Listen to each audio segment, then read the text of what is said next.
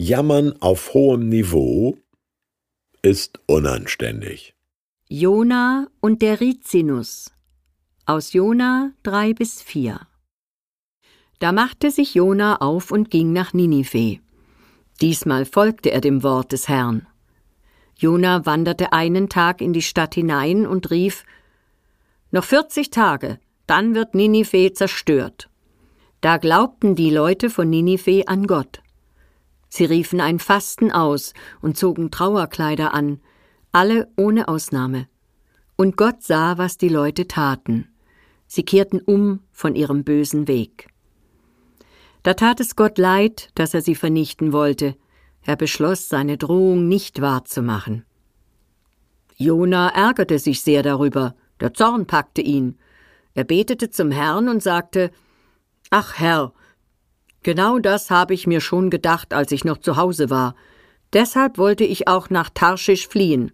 Ich wusste ja, du bist reich an Gnade und Barmherzigkeit, unendlich geduldig und voller Güte.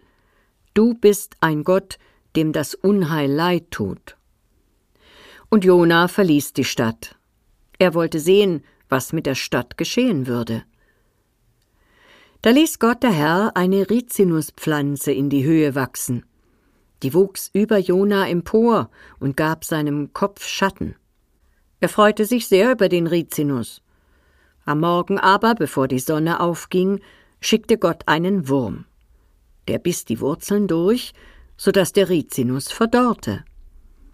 Nachdem die Sonne aufgegangen war, schickte Gott einen heißen Ostwind. Die Sonne brannte Jona auf den Kopf, so dass er fast die Besinnung verlor.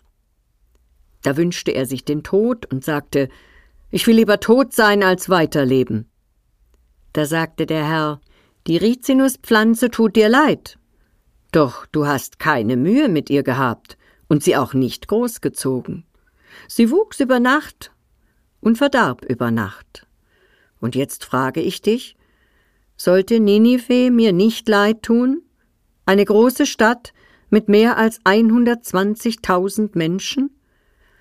Sie alle wissen nicht, was links und was rechts ist. Sollte es mir da nicht leid tun? Am 24. Juli 2014 zerstörten Terroristen des sogenannten Islamischen Staats in Mossul, Irak, dem ehemaligen Ninive, die Yunus-Moschee, weil sie von Christen und Muslimen als Grab des Jona verehrt wird. Jona kommt nämlich auch im Koran vor. Er ist der einzige biblische Prophet, der seinen Erfolg, eine große Reformbewegung in Ninive, nicht bejubelt, sondern beklagt. Jona schmollt. Feuer und Schwefel wie über Sodom und Gomorra hätten ihn gefreut. Gottes Gnade und Vergebung ärgern ihn. Er gönnt den Leuten von Ninive ihr Überleben nicht. Das gibt's auch heute noch.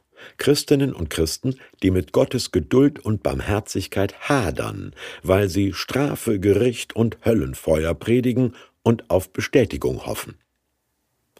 Als sein schattenspendendes Rizinusbäumchen verdorrt, kippt Jonas Wut in Autoaggression um. Er, Zitat, möchte lieber tot sein als weiterleben. Jetzt reicht's Gott aber. Das Buch Jona endet mit seiner Frage, Du heulst um den Verlust einer Pflanze, sollte mich nicht das Schicksal von 120.000 Leuten zu Tränen rühren?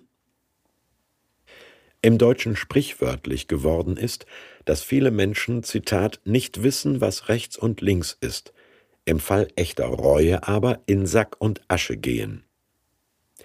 Jesus hielt die Jona-Erzählung offenbar auch für großartig symbolträchtige Literatur. Seinen Tod und seine Auferstehung vergleicht er mit Jonas drei Tagen im Bauch des Fisches. Kann man die Magensäure eines Pottwals überstehen? Nein, aber Gott kann Jesus auferwecken, lebensmüde Resignierte retten, über Bord gegangene Feiglinge in ihre Gaben und Aufgaben zurückholen, den Glauben, die Haltungen und den Lebensstil ganzer Gesellschaften ändern und sogar die beleidigten frommen Jonasse unserer Zeit von seiner Barmherzigkeit überzeugen.